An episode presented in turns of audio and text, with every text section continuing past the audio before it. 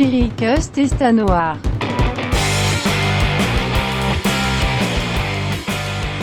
Piricast está no ar. Meu nome é Vinícius Baroni. Sejam muito bem-vindos a mais um programinha maravilhoso.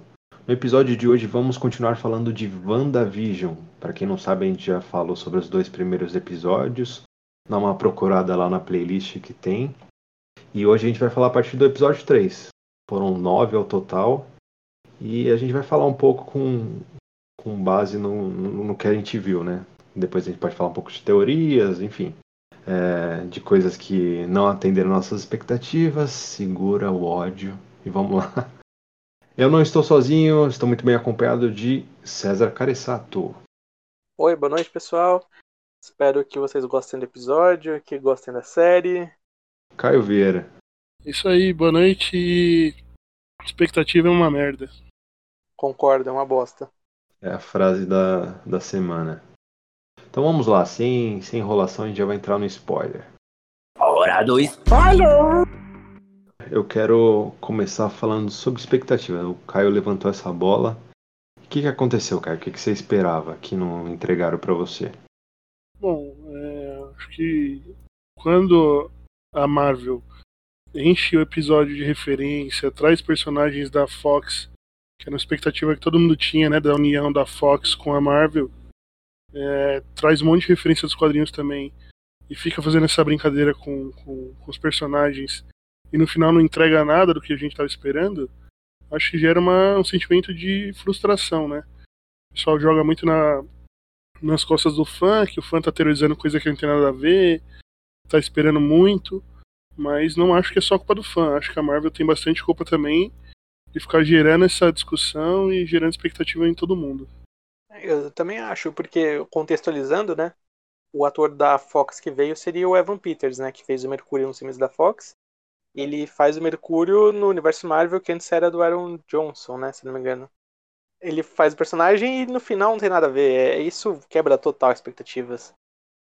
Pior de tudo é como foi apresentado, né? Como, como eles deram essa solução, na verdade, que, que era um cara ali da cidade mesmo, igual os outros que estavam ali presos na, na sitcom. E, putz, cara, foi uma coisa que logo que a gente viu o casting que ia ter esse ator, a gente já é, levantou um monte de expectativa. Até no episódio 8, se eu não me engano, que a, que a Agatha fala um pouco disso.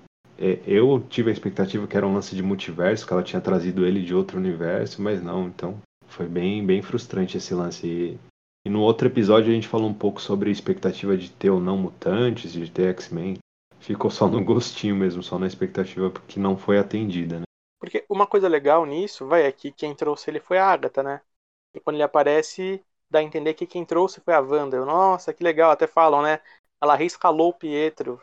Tipo, aí seria, né, a entrada do multiverso, mas foi a Agatha e, nossa, muito nada a ver. Podia ser é, qualquer outro ator, qualquer outro personagem, sabe? Daria na mesma. Foi só que nem o Caio falou, só para fazer com que a gente criasse expectativa para não ser nada. É um recurso barato, né? Acho que a Marvel não precisa disso. Que ela ganha gente com as histórias bem contadas, personagens cativantes e tal. É, usar esse tipo de recurso é baixo e sei lá. Eu fiquei bem triste, bem triste mesmo. Mas era quando eles não tinham o direito dos personagens, né? Agora que eles têm, que tem, tem tudo na mão, eles não fazem o que, que eles pô, não entregam o que a gente pediu, né? É, e é numa semana, inclusive, que eu não sei se vocês viram, que foi noticiado que está sendo desenvolvido um filme chamado Os Mutantes, da Marvel. E aí eu penso, né? Eu, quando eu vi a notícia, não tinha saído episódio. Nossa, que legal, né? Vai ter o pontapé na série. E eu tô achando que eles vão fazer de um modo que ninguém vai gostar se duvidar. Vai ser colocado em filme direto e vão apagar provavelmente tudo que passou antes. Eu entendo que leva tempo, que é um universo muito grande e tudo mais. Mas então não fica dando esperança, não fica colocando personagem antigo na série, né? Você quer fazer, quer mais tempo? Então não coloca ninguém, leva o tempo que precisar pra fazer alguma coisa bacana. Agora ficar dando, né, colocando ponta solta logo agora para não apresentar nada, não tem necessidade. Acho que só gera raiva mesmo no pessoal. E outra expectativa que foi dada que não foi nem um pouco cumprida é que tinha sido falado que ia ter um, participações especiais, tava pensando no Doutor Estranho. E não teve nada. Tipo, a única participação especial que tava já sendo falada por causa da escalação do Evan Peters. E mais nada além disso. Ah, Deram também James Spader, não notei, talvez ali a voz. Eu achei que a voz do Visão Branco tinha uma mistura, talvez, ali com o do James Spader com o ator mesmo, mas também não é uma referência muito grande, não dá pra pegar fácil, né? E se foi isso, se ele foi chamado pra fazer uma partezinha de voz também, é desrespeito com o ator também. Bom, depois a gente fala um pouco mais sobre especulação.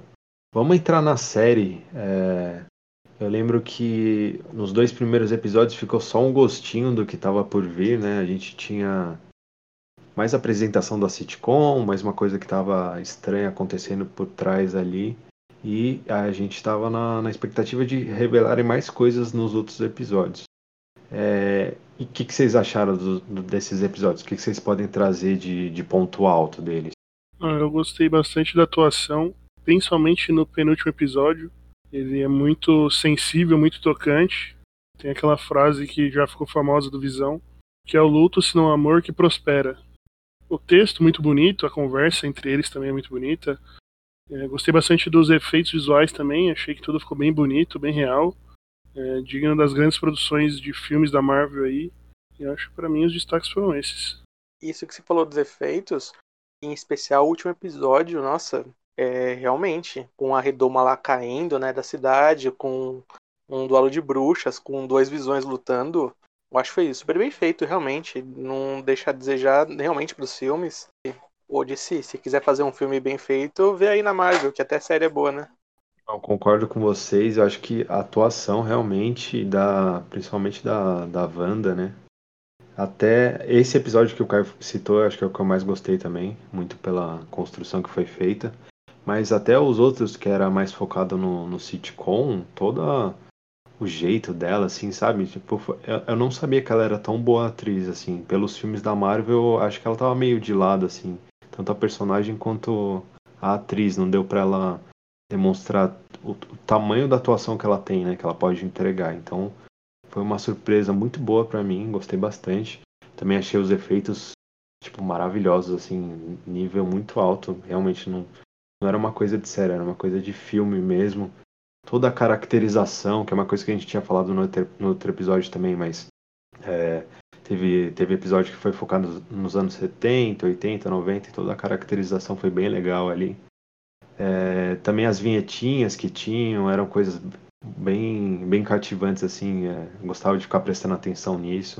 As trilhas também, que a gente falou que era o mesmo cara do Frozen que tinha feito. E acho que o ponto alto é o episódio 8, pra mim também. É, o penúltimo episódio foi o que eu mais gostei dele. Eu quero. Você falou, falaram de atuação da Wanda. Eu concordo que foi boa, mas eu queria destacar também a Agatha Harkness, né? E é uma personagem que. Né, Agnes no começo, né? Ela no começa sendo como se fosse simplesinha, né? E tal. E aí ela vai se revelando e muda totalmente a personalidade. Eu acho que merece destaque também. Aqui entre nós eu sou o único que realmente não gostou do episódio 8 e do 9. Eu acho que no sitcom, por mais que estivesse uma coisa mais repetitiva de certa forma, eu acho que a série estava caminhando bem quando intercalava. Eu acho que a partir do 8 decaiu por causa que foi um amontoado de cena desnecessária, repetiu o que a gente já sabia de filme antes e do último então era melhor ter ficado na sitcom em muitas partes. Então, do 8, apesar de ter. é, eu, concordo com você, realmente. Não, não foi uma coisa que avançou muito a série. Mas foram coisas que. que a- eu, tipo assim, eu não sabia que eu queria saber, mais ou menos isso. Eram coisas que. Algumas coisas poderiam ter entrado no filme do, do- da Era de Ultron, por exemplo. Que acho que até tornaria o filme melhor. Aquele lance de flashback da Wanda, do Pietro com a família, foi uma cena bem bonita, assim. Foi a primeira demonstração de poder dela, ela tinha se tocado, né? Tem o lance da, da, da joia da mente também, que ela foi exposta lá e ficou um resquício nela, depois ela criou visão, então. Acho que foi um episódio que acrescentou bastante, além de ter sido muito bonito também. A parte da Joia da Mente eu concordo que fez diferença. O restante, tipo, por mais seja interessante saber o background dela com série de sitcom, né? Que ela havia no passado, é- era uma coisa que eu acho que dava pra entender, sabe? Por causa que da onde que ela teria tirado referência de tudo isso. eu acho que se alongou demais. Em, em coisa que, que não falei, a gente já sabia realmente, mas tudo bem. Eu achei o formato do episódio estranho. Foi meio, tipo, explicativo demais, né? Eles vão voltando em todos os momentos que a gente deveria entender para fechar o seriado. É, não me incomodou, achei estranho, sim, mas não, não, não me tirou da série. Acho que compensou aquele diálogo da Wanda com Visão. Acho que compensou, ganhou quase a série toda para mim ali. É, resumiu muito que a série era sobre luto. É, e acho que aquele episódio teve mais pontos altos, principalmente esse que eu já citei, do que pontos baixos. Eu gostei demais mesmo, fiquei muito emocionado. E falando em ponto baixo, então quais foram os pontos baixos para vocês? Bom, para mim essa parte toda de, da expectativa gerada, tanto da expectativa de aparecer o Doutor Estranho, é, de colocar o personagem ali do Mercúrio, da Fox também.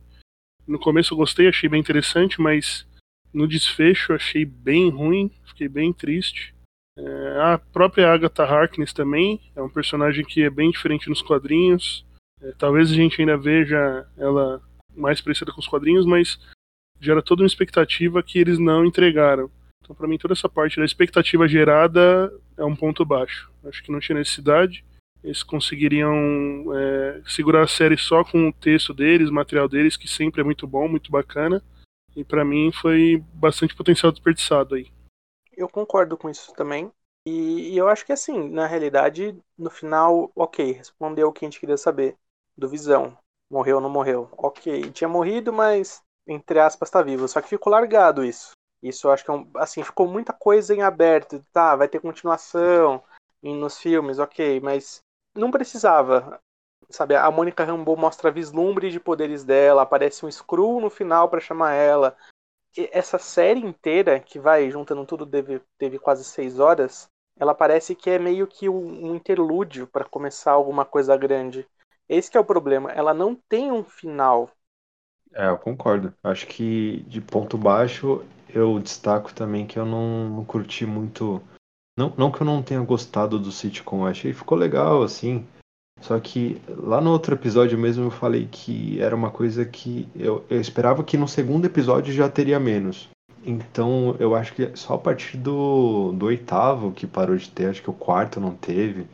Mas enfim, acho que 70, sei lá, uns 60, 70% da série foi sitcom e aí me dava a impressão que eles não tinham história suficiente para para nove episódios, tiveram que se alongar. Não sei se foi pedido nove episódios, aí eles tiveram que dar uma alongada na encaixando esse lance de sitcom, que era uma coisa que, beleza, podia ser uma parte do episódio, mas não todo.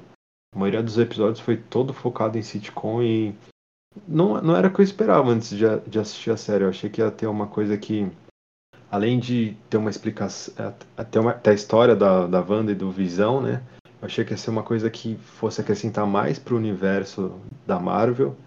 E no final das contas não foi isso. E aí no último episódio que era para explicar, explicou mal explicado e sei lá, ficou esquisito. No final das contas não, não ficou um, por mais que tenha pontos altos, bem altos, para mim não ficou uma coisa tão legal no final. Eu só queria, vocês estão percebendo a voz de decepção que todos nós estamos? Não tem como falar tão bem por causa do final, né? Eu, eu, vou ser bem sincero, eu acho que a série tinha me perdido ali no episódio 6. Eu lembro que eu até comentei com vocês que eu não tava aguentando mais sitcom. Falou, né? E. É, então. Aí o 7 revive. 7 não. No episódio 7, acho que teve esse lance do sitcom. E aí no 8, que foi o melhor, né? Que eu achei. Aí ela me ganhou de novo. Só que, putz, no geral eu tava meio. Ah, não tô, não tô ligando muito. Eu acho que vocês ficaram mais decepcionados que eu, porque eu já tinha meio que largado a mão. Eu ia assistir, mas não, não tava curtindo tanto. É que eu tinha gostado muito do sétimo. Eu tô até abrindo aqui para relembrar. O sétimo, para mim, foi um dos melhores. O que acontece nele? Ah, que quebra a quarta parede. Do Modern Family, não é? É, The Office. Ele pegou bem na é. comédia, acho, esse episódio, né? Sim, e é onde entra, né, a, a, a amiga lá do Thor entra dentro da. ia falar muralha, dentro do, do campo de força nesse episódio, né? Ela encontra visão, vai começando a revelar umas coisas nesse. Esse é outro ponto negativo para mim, essa personagem Darcy. Eu odeio essa personagem, cara. Desde Mano, eu não gostava, bagulho muito sem graça, um monte de frasinha pronta. mano, não tinha pra quê. Não fez nada no seriado, não fez porra nenhuma. Tanto que até deu uma sumida no final ali, né? Mas ela não É. incomodou tanto, não, viu? Na- na- nos filmes ela incomoda mais. Eu ia falar exatamente isso. Nos filmes do Thor, o Thor 2, né, principalmente, ela é muito chata, inconveniente, né? Mas nesse eu gostei dela até, viu? Acho que foi uma personagem legal ali. É, Mas eu concordo que ela ficou sem função no final. Não, é, então, no final sim, mas no começo ela foi importante para descobrir as ondas de, de TV que estavam passando. Tipo, também se parasse ali a participação também não teria problema pra mim. Ah, era engraçada a interação dela com James Woo, né? É. Ela, ela ficava meio que assistindo a sitcom com ele, como se fosse uma novelinha mesmo. Sim. Eu, achei interessante isso. Esses três personagens, na verdade, a Darcy, o James Woo e a Mônica Rambeau, pra mim, mano, fizeram nada. Mônica Rambeau, né, você só fica tendo vislumbres de poder, como acho que o César falou, mas não, né, você não entende se ela já percebeu que ela tem poder, você não entende a dimensão do poder dela. No final também, se ela tá, não tá lá também, é a mesma coisa, que não tem uma luta com ela, não tem bosta nenhuma. O cara do FBI também, se tá lá, não tá, é a mesma coisa. É, é que eu acho que o da Mônica Rambeau, ela acabou entrando mais pra ter essa ligação com os Cris, né, que aparentemente vai ter, e também pra mostrar o blip, né? Porque o que foi importante nela foi, tá, mostrou que os Vingadores voltaram, mas e uma pessoa comum que aconteceu voltando no hospital? E ser algum personagem que a gente já tem uma certa familiaridade, eu acho que acabou trazendo mais pra perto do público. Eu não achei ruim, sabe, desnecessário ela. Eu achei que foi a criação de uma heroína, possivelmente. Se não for isso, vai ser outra- decepção, mas Então, esse, esse é um problema da série. É tudo a criação de tudo, mas no final não entrega bosta nenhuma. É a criação de novo Visão, é a criação da Mônica Rambeau como uma nova Vingadora, é a criação da Feiticeira Escarlate, mas só a criação é- não é legal. Tem que ter um desfecho, tem que ter um, um mais do que isso, eu acho. aliás, eles falarem: "Ah, você tem a magia do caos, você é feiticeiro escarlate". Eles fizeram isso para efeito dramático, né? Porque me corrija se estiver errado, não tem nenhum quadrinho que fala que ela é feiticeira escarlate por causa do poder dela. É só um nome de heroína que ela escolheu. Então, isso ficou meio só pra criar impacto. Mas aí eu acho isso interessante, essa parte eu gosto. Porque eles mexem bastante com isso, de transformação dos heróis. Doutor Estranho também, a gente conhece ele no quadrinho como Mago Supremo, mas a gente entende que ele ainda não é o Mago Supremo no filme dele. Então ali no futuro provavelmente ele vai acontecer alguma coisa, talvez no segundo filme, que ele vai acumular mais poder e vai se tornar o Mago Supremo. É, essa coisa de transformação do personagem eu acho legal. É, mas eles não mostram a dimensão do poder dela. Eles mostram que ela consegue fazer o campo de força ali e controlar a mente do pessoal. Mas depois que ela vira feiticeira escarlate, não muda muita coisa pra gente. É, eu entendi o que você falou, é uma nova mídia, né? Uma nova origem, né? É, faz sentido. É, e a coroa ali eu cantei a bola, hein? Eu falei com vocês que eu achava que era aquilo e foi aquilo mesmo. Vocês Não lembram? lembro. Tem aquele, aquela coroa quando ela começa a despertar o poder mesmo da feiticeira escarlate, que é a máscara dela, né? Sei lá, aquele capacetinho. Que já tinha aparecido na mãe da Agatha Harkness no, no- lá em Salem. Eu tinha falado que, que provavelmente eles iam justificar aquele capacetinho dela com isso daí também. Que é meio estranho, né? Nos quadrinhos não faz sentido nenhum aquela porra daquela máscara. É, mas o- essa bola que o Caio levantou de coisas que a gente falou, no primeiro episódio a gente acertou quase tudo, velho. O César falou da Agatha, que estavam especulando que ela seria uma bruxa também, né? As únicas coisas que a gente não acertou, que não teve, foi o lance do Doutor Estranho de X-Men. De resto, a gente acertou tudo, mas também era meio previsível, né? Não, era, tinha que ter aparecido isso aí, né? Isso foi, foi o da Marvel. Porque no final tem, tem toda a referência que o Doutor Estranho entrou em contato com ela, porque ela tá aprendendo por meio de um plano astral. A última cena, pós-crédito. Tem toda a referência disso. Custava ele aparecer por um segundo ali. Mais uma, uma oportunidade desperdiçada. Não, é, é, então é isso que é foda, porque eu esperei a última cena achando que ia ser alguma coisa, né? Tipo, ela entrando, aí mostra um plano astral e foda-se. É assim, e aí fica outra deixa, né? Tipo, o Billy chamando ela, mãe. Que aí nos quadrinhos é, a gente comentou também isso, né? Que no Dinastia M, é, quando ela acaba com os mutantes, ela acaba criando crianças é, por meio da magia dela, né? Os filhos dela com visão. Que acabam vivendo. As únicas coisas que acabam restando são os filhos dela. Da, do futuro que não existe no Dinastia M. E eu acredito que vai acontecer isso também. É, na verdade, eles reencarnam, né? É que eu lembro é a alma deles encarna em dois bebês, né? Mas só que eu lembro deles já aparecerem mais velhos. Tanto que eles estão nos Jovens Vingadores. Ah, mas eu não sei como é que é a linha do tempo, mas eu, eu sei que eles reencarnam. Não, dá, mandei visão. O caos está instalado. Nem tente questionar.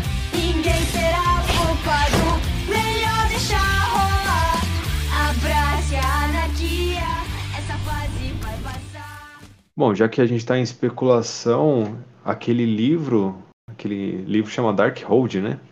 Aquele livro que a Agnes traz pra Feiticeira Escarlate, fala que tem até um. É um livro de, de feitiços sombrios lá, fala que tem até um capítulo específico da Feiticeira Escarlate.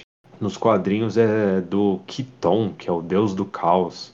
Falam que ele deixa o livro aqui na Terra, tipo, ele é expulso da Terra, e aí ele deixa esse livro aqui para ele conseguir voltar. Então estão especulando que ele pode aparecer Aí talvez seja a ligação com o filme do Doutor Estranho, né? Que o Doutor Estranho 2 vai ter a, a Wanda, tá confirmado que ela vai aparecer. É, eu prefiro nem pensar nisso, porque depois os caras não vão entregar também e eu vou acabar ficando puto. Vai ser um filme aí que eu tô com expectativa nenhuma e nem sei se a feiticeira vai apar- aparecer também, porque tava quase confirmado o Doutor Estranho e não apareceu.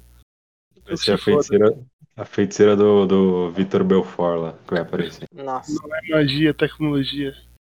É, e outra coisa, o Darkhold apareceu já antes no MCU, viu? Ele teve em Agentes da Shield, foi a ligação com o Motoqueiro Fantasma. E pelo que eu tava pesquisando, também apareceu em Runaways, é, Fugitivos, né? Português. E assim, independente das qualidades das séries, eu gosto de Agentes da Shield. Era outra referência, era, era outro easter egg, era outra crossover que podia ter tido, né? Já que apareceram, já que eles falam que é o mesmo universo. Mas não. Cara, e do, do Agentes da Shield.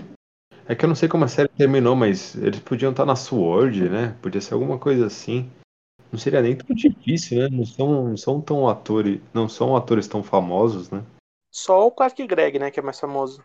Mas, é, podia, podia com certeza, tá? É, assim, o Motoqueiro Fantasma aparecendo também ia ser foda, né? Quando tava aparecendo, quando tava lá a Agatha descendo o cacete na Wanda, eu achei que ia aparecer alguém pra salvar ela.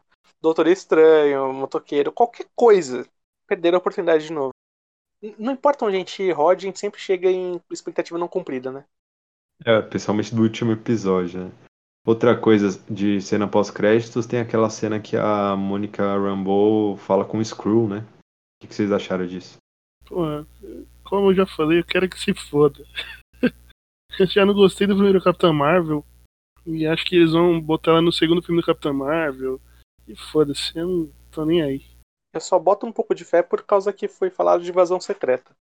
Invasão secreta e estão especulando que o amigo, né, que chamou, que é amigo da mãe dela, é o Nick Fury, né? Porque na cena pós-créditos do Homem-Aranha 2 ele tá meio que comandando os Screws, né? Ah, que ele tá tipo no- de férias, né, na nave. É, então é, é como se fosse uma, uma praia, mas na verdade ele tá numa nave dos Screws, né? Então estão especulando que esse amigo que o cara, que a mulher, né, Screw citou lá é o Nick Fury. Eu achei que podia ser o Talos também, que é o escuro principal do primeiro filme. É, eu pensei no Talos também. Mas também tanto faz, não, não vai fazer diferença. Foi, é, eu acho que essas duas cenas pós-créditos, na realidade, elas foram só nessa tentativa de, de aumentar a expectativa para próximos filmes. Utilidade para a série não teve, né? Assim, eu confio na Marvel, eu acho que o Ultimato entregou bastante coisa. Se eles forem numa crescente pra lá no final ter a- a- o ápice, né? Eu acho que vai valer a pena. Mas esses, esses essas coisas que só servem pra gerar especulação, pra gerar hype, me incomodam bastante. É, vamos aproveitar e seguir aqui. A gente vai estrear um novo quadro. O quadro chama O X da Questão. E aí a gente vai trazer perguntas que a gente vai responder para saber qual é o X da questão. O X da questão. É, a minha pergunta é: Os poderes da Wanda não avançaram muito rapidamente durante a série em comparação com os filmes? É que eu achei o poder dela assim, nada demais. Tirando a barreira né, que ela cria. Mas isso nunca tinha sido mostrado. Então a gente nem sabe se se ela conseguiria fazer isso anteriormente, se não, ou o que fez evoluir esses poderes. É, para mim, que também não tem muito tempo que ela fica, pelo que eu entendi, é imediatamente após o ultimato que ela já, já cria essa barreira, né? Imediatamente, sei lá, de repente uma semana depois. E ali no ultimato ela já mostra muito poder, porque ela quase derrota o Thanos sozinha.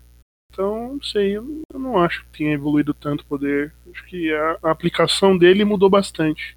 Mas o tamanho do poder talvez não tenha mudado tanto. Eu também acho isso. É, ela full pistola lá no ultimato, ela leva o Thanos depende quase. Se não tivesse os, os capangas lá dele evitando. E eu acho que pode ter avançado um pouco mais, mas é, é aquilo, né? O poder do ódio, o poder do luto que faz isso.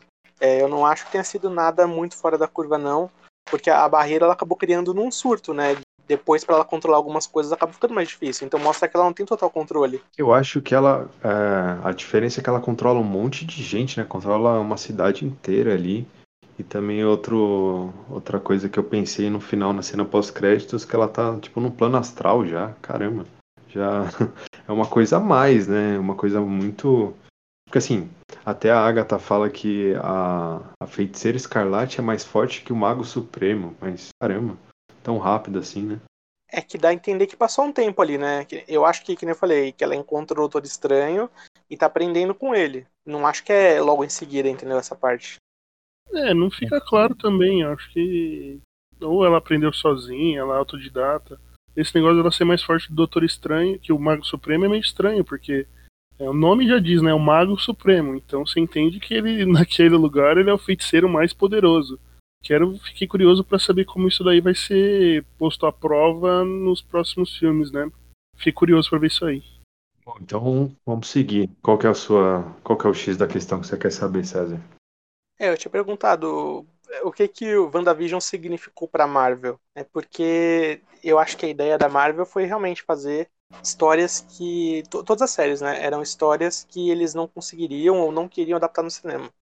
É, e eles botaram, eu acredito que muito, muita esperança de que fosse uma coisa de outro mundo, porque na realidade falaram, né, que o final ia ser estarrecedor, que ninguém estava preparado, e antes do final, muita gente falava que era uma série que estava remodelando o que sitcoms eram, o que ia mudar a próxima década de sitcoms, mas para o MCU eu acho que não vai significar muita coisa na realidade. Que nem não lembro quem de vocês falou. Talvez até se colocasse dentro de algum filme ou algumas partes da, do passado da Wanda resolveria. E uma partezinha em algum filme falando do luto dela e de como o Visão voltou, que acho que vai acontecer, também resolveria. Eu acho que poderia passar sem a série. Esse é o triste da questão. O que, que vocês acham?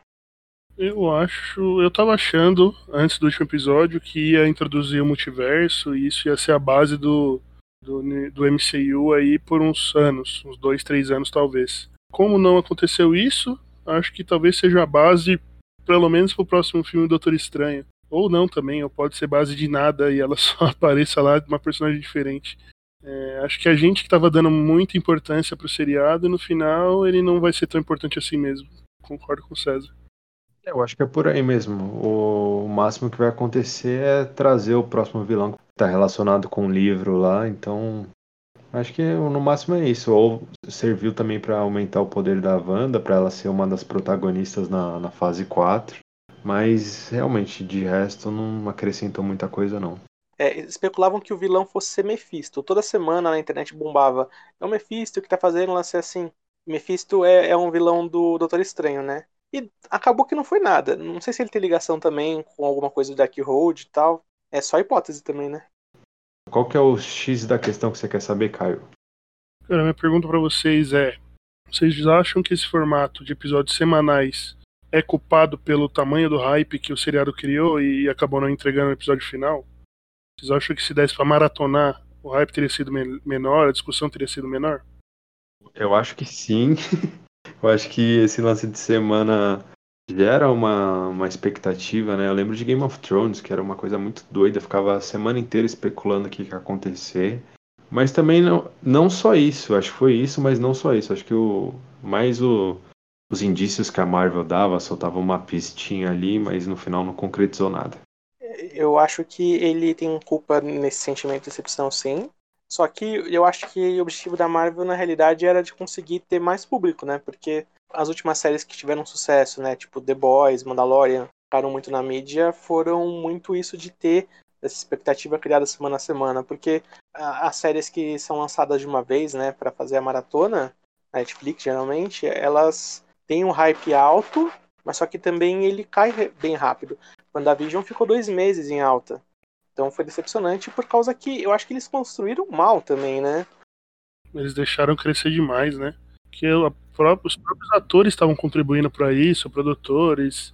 É, o, o, o Paul Bettany falou que ia ter uma participação especial. Então gera expectativa, não tem jeito. Mas você acha que tem culpa, então, na decepção do último episódio? Ser semanal? Eu não acho que seja culpado, eu acho que contribuiu sim.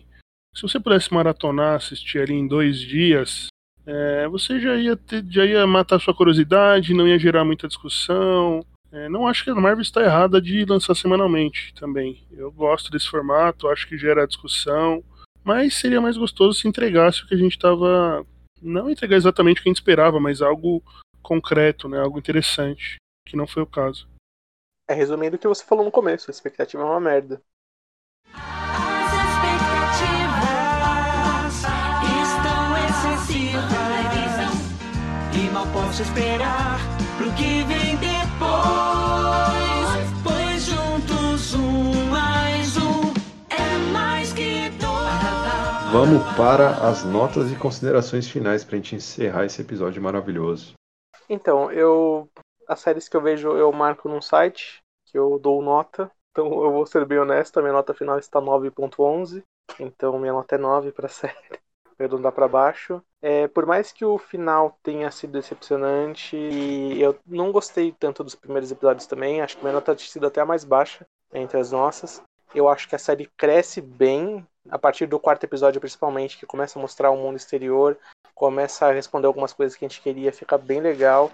Eu curti bastante. O problema é o final mesmo. É o final, a decepção no final que estraga muita experiência. Mas ainda é uma boa série, ainda vale a pena ser vista. É, então, acho que o último episódio quebrou bastante na expectativa. Como eu falei antes, não acho que foi ruim. Acho que a jornada foi muito bacana. É, meu episódio favorito foi o oitavo, principalmente ali pelo peso que eles dão, por toda a carga dramática do episódio. Achei extremamente bonito, muito emocionante.